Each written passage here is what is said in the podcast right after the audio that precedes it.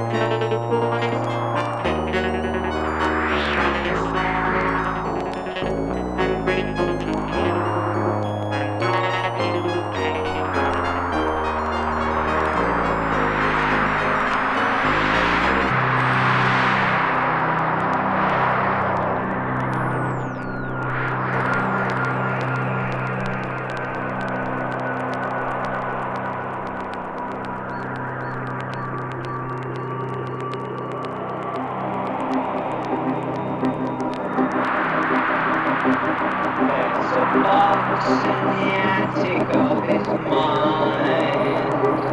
It's laden with locks the keys in the box. There's a mind in the cupboard of his skull.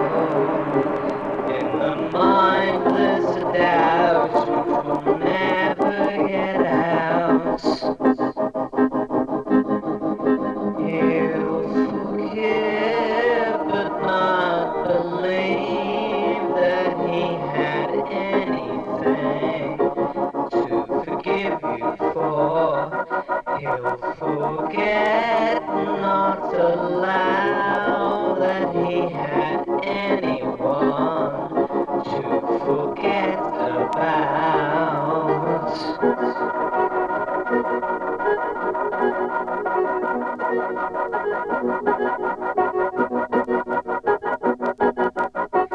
There's a heart in the sewer of his